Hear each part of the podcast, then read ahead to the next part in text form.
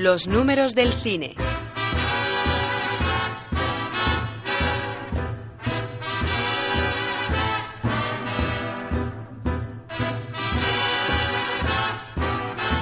Bueno, en Onda Inversión ya saben que siempre prestamos atención a los mercados emergentes, prestamos atención a esos datos de, China, el gigante asiático que empieza a dar signos de debilidad, pero no sabemos si también es tan débil o un poco más débil que años anteriores en lo que se refiere al cine. Así que Emilio Domene, creador de la web cinefagos.com, buenos días. Hola, ¿qué tal? Muy buenos días, Ana. Recuerdo que hace unas semanas hablábamos de la potente entrada que habían tenido en taquilla películas como Need for Speed en mercados emergentes como pueda ser este, el del gigante asiático. Y creo que hoy vamos a hablar precisamente de eso, de si son o no un mercado interesante para las productoras a día de hoy. Sí, sobre todo porque es un tema al que la industria europea pues no le está prestando la atención que, que sí le está haciendo el siempre pues más avispado y adinerado el mercado estadounidense. Y no es algo que nos debiera sorprender a estas alturas porque ya sabemos que en lo que respecta al cine, pues la supremacía norteamericana es alucinante, pero por esa misma razón creo más necesario eh, traerlo a colación y dar una vuelta por ese mercado mandarín que tantas sorpresas está dando últimamente. Bueno, entiendo que si la industria cinematográfica, por ejemplo, europea no se mete tanto en, en, Asia, quizá es porque no tenemos eh, películas tan comerciales eh, como, como sea Need for Speed, al final, para entrar en un mercado con tantísima población y que también eh, tiene que ser selectivo. Sí, claro, justamente es eso. Y, el tema es que no es solo la capacidad creativa, que, que hay de sobra en, en Europa, y sobre todo en lo que se respecta a cine de autor, eh, pero el tema es también movilizador, ¿no? El, tema movilizador de la industria europea es, me parece a mí a todas luces, bastante menos potente que el norteamericano. Y, aunque siga habiendo producciones de gran calibre, como por ejemplo en España, que luego se venden con increíble facilidad a países como puede ser en Rusia o en casi todos los países europeos, pero bueno, eso ya es por todas las concesiones que tenemos y las facilidades para distribuir las películas. Sí que es cierto que nos cuesta un poco más desplazarnos lejos de este territorio europeo. Es, yo creo que es cuestión de crear las rutas culturales necesarias para despertar esa hasta ahora inexistente demanda porque yo, yo creo que, por ejemplo, películas como Tres metros sobre el cielo o Tengo ganas de ti, que precisamente son muy cercanas al género de Need for Speed, pues podrían haber destrozado el mercado chino de la misma forma que lo ha hecho la película de coches de Sony. Bueno, eh, además en, en esas películas hay actores de la talla de Mario Casas que sé que eres muy fan. fanático, totalmente. De sus pechos no, de sus pechos yo creo que tú eres más fan que yo. Lo decías por eso que tenía que ver con Need for Speed, pero si Need for Speed me dijiste que el, que el protagonista no levantaba las pasiones de ninguna fémina. No, eso es cierto, eso es cierto. No tiene mucho que ver en el aspecto masculino, pero sí en este tema del género, del, de la venganza y del amigo que pierde a, a su mejor amigo y tiene que tiene que hacer carreras de coches para vengarse. Hmm. Eso es un tema bastante similar. Eh, respecto a lo que es la película, pues es cierto que, que ni, ni, España ni casi ningún otro país europeo tiene, o quizá tendrá, las posibilidades de comercialización o, de la promoción con la que sí cuentan las mayores estadounidenses. Y de hecho, peor nos lo ponen cuando en países también con industrias cinematográficas emergentes, como puede ser Brasil, se producen alianzas para la distribución, como una reciente que ha pasado entre Warner Bros.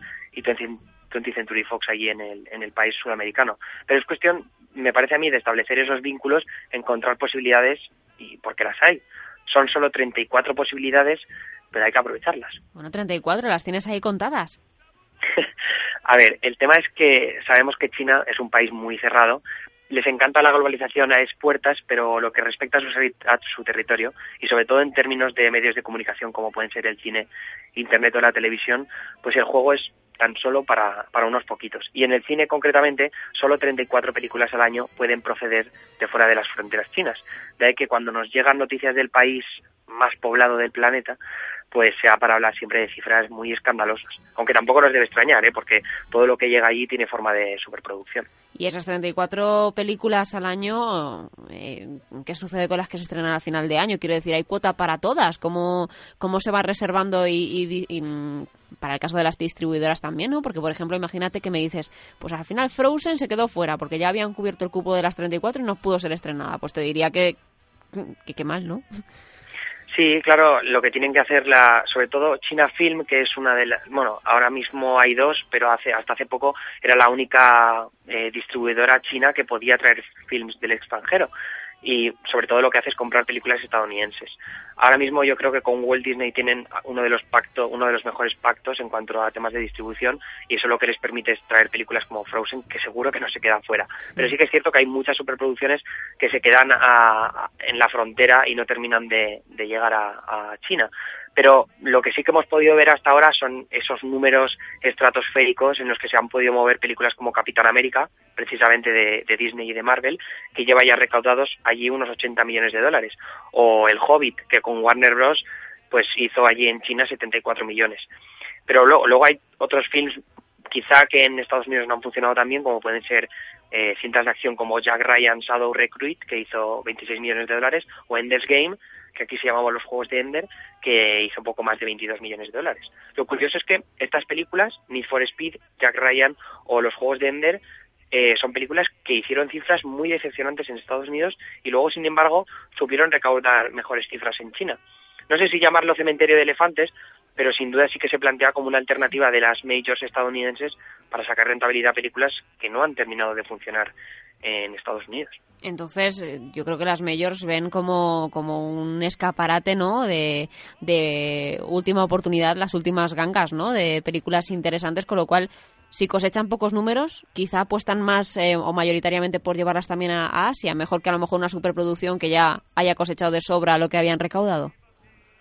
Eh, tampoco sé exactamente si, si la promoción de las películas tiende a, ganar eh, crédito una vez, una vez la película no ha funcionado en Estados Unidos. A lo que me refiero es que, por ejemplo, Need for Speed, que es una película que en sus primeras semanas hizo números muy bajos en, en Norteamérica, eh, luego incrementó su, su presupuesto de promoción en países como China, porque ah, luego Need for Speed, ya, ya lo comentamos la semana pasada, pegó un petardazo mm. en, en, el gigante asiático.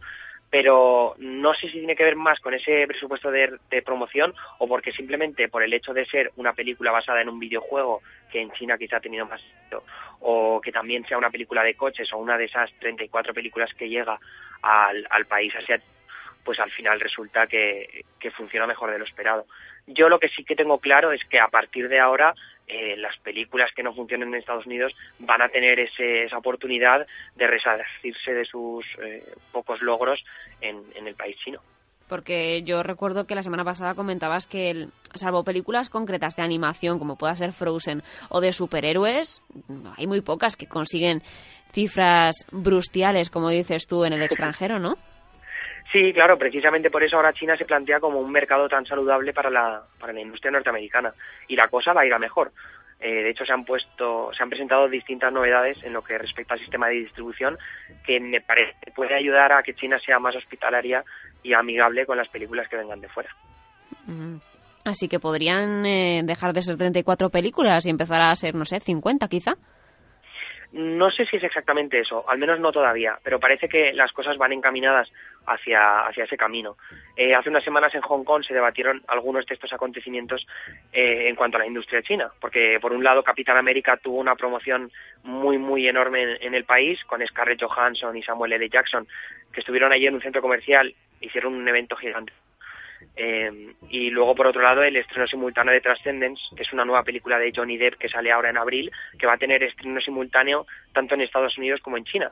Y me parece que es el primero, al menos de este calibre, que, se produce de esta manera. Así que es que son, son pasos hacia adelante.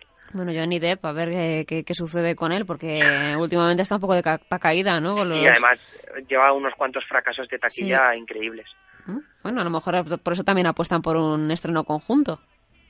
Sí, claro, si se relanza por lo menos en las primeras semanas y luego cuando llega a Europa ya llega con esas cifras cosechadas fuera tan, tan importantes y la gente dice, bueno, pues voy a ir a verlo porque a lo mejor esta merece la pena.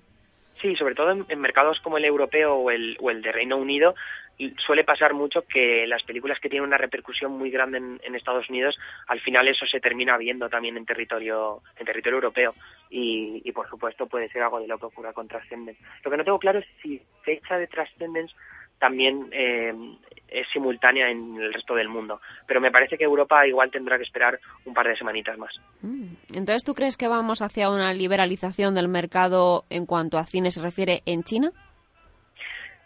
sí que se deja entrever que el mercado del entretenimiento chino está dispuesto a hacer esos mayores esfuerzos y sobre todo porque el público lo demanda. Hasta ahora el problema había sido eh, que los estudios no se llevaban un porcentaje demasiado elevado de las ventas de entradas en China.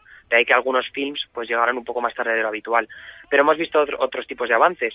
Eh, uno de los principales grupos multimedia del país, que es Shanghai Media Group, ha hecho recientemente un pacto de distribución con Walt Disney, que ya sabemos que lleva Marvel, que lleva Pixar, que lleva Disney Animation Studios, que lleva Star Wars en 2016. Eh, y luego también tenemos a la compañía Huayi Bros, que ha inyectado 120 millones de dólares en Studio 8, que es una nueva compañía que ha abierto uno de los ex mandamases de Warner Bros, que se llama Jeff Robinov. Y luego otro de los grandes, yo creo que quizá el más importante, ha sido la ruptura del monopolio de China Film, que hablaba antes, que es esta única distribuidora de cine extranjero. Y, y ahora lo, lo que ha, pasado es que se ha producido un cambio porque el gobierno chino le ha otorgado una licencia extra al China National Culture and Art Corporation. Qué bien pronuncias el inglés ya, Emilio. me lo he currado, ¿eh? Me lo he preparado antes, que sepas. Bueno, pues este CNCAC, que lo digo con siglas, que es más fácil, está ligado al Ministerio de Cultura chino y aparte va a ser presidido por uno de los ex cabezas de Tristar Columbia Pictures, que es una de las ramas de, de producción de Sony, y se llama Chris Lee. Entonces, con estos dos grandes estudios ya, sea, China Film y este CNCAC distribuyendo films extranjeros, parece que ese límite de las 34 películas pues está cerca de terminar. Bueno, veremos a ver si, si es verdad y eh, dentro de poco hablamos de 50, que es un número más redondo. En cualquier caso, ¿qué, qué niveles se estudian aparte de para posicionar tu película en China? Quiero decir, hay, hay, muchísimo público, sabemos que allí hay mucha gente siempre andando por la calle, siempre hay mucha gente que quiere hacer cosas, pero supongo que también a lo mejor el merchandising eh, surte bastante efecto y, no sé si también hay algún otro tipo de, elementos que motiven eh, esas cifras eh, importantes que pueda cosechar una buena película fuera de las fronteras de Estados Unidos. Pues mira, aunque parezca mentira eh, o una tontería, la venta de palomitas está ayudando mucho a que las salas de cine recauden más dinero. En Estados Unidos, por ejemplo, las salas de cine están acostumbradas a ganar pues el 75% de su presupuesto a partir de los productos que venden en sus propios cines, lejos de las entradas. ¿eh? Mientras que en China ocurría hasta ahora prácticamente todo lo contrario, porque el público chino no estaba acostumbrado a la ingesta de palomitas como si lo estamos nosotros. En España ya lo hemos visto muchas veces. Los cines ponen las palomitas y las bebidas carísimas porque tal y como están las, el precio de las entradas con el IVA tan pues al final les resulta inviable sacar rentabilidad solo con eso. Entonces tienen que aprovechar y poner más alto el precio de, las palomitas. Yo creo, por ejemplo, la fiesta de cine de, de hace dos semanas precisamente les vino bien porque la gente compraba palomitas y Coca-Colas, no por el hecho de que el precio de la entrada eh, fuera muy barato, porque por ese precio eh, los, lo que eran exhibidores de cine, que son las salas, no sacaban apenas rentabilidad. Entonces ahora lo positivo en China es que si se venden más palomitas, los cines van a sacar más dinero. Entonces eh, montar una cadena de cine va a ser mucho más rentable, de ahí que se hagan más salas, se hacen más salas, va la gente más a, ver películas. Y cuanto vaya más la gente, el mercado chino se va a tener que liberalizar tarde o temprano porque la demanda va a ser muy, muy exigente. Por lo que me gustan a mí las palomitas cuando era pequeña, iba al cine con mis padres, ¿eh? y ahora ya... Y ahora valen 9 euros y... No sé si te las llevas mejor en el bolso metidas, de fuera. Porque es que... Claro, las tienes que calentar en microondas cuando te llegas al cine ya está frío. es que no, no, no, no sirve, ¿eh? Es, una estrategia, ya veo que a ti también te ha pasado. Sí, sí, sí, sí que me ha pasado. ¿Y tú dónde las llevas? En el bolso, ¿no? ¿Dónde las llevas? No, yo lo que hago es pedírselo a mis amigos, que las lleven ellos. Ah, mejor, mejor. Suelo ser más egoísta. Bien. Luego que compartan, claro. Y en, en, cuanto a las películas chinas, eh, a mí me queda preguntarte si tienen ya muchísimo público allí y las cifras que cosechan ellos, eh, también eh, cine local entiendo que también venderá mucho. ¿También triunfan fuera de sus fronteras? que les compensa el salir fuera? ¿Y a qué mercados? Muy, muy complicado ahora eh, ver que China o su mercado de propias películas funcione lejos de, sus fronteras. Allí está clarísimo que, funcionan muy exageradamente bien. Pero ya digo que es un tema bastante complejo. Es algo que yo creo que también podríamos atañer a lo que, a lo que respecta a la supremacía norteamericana.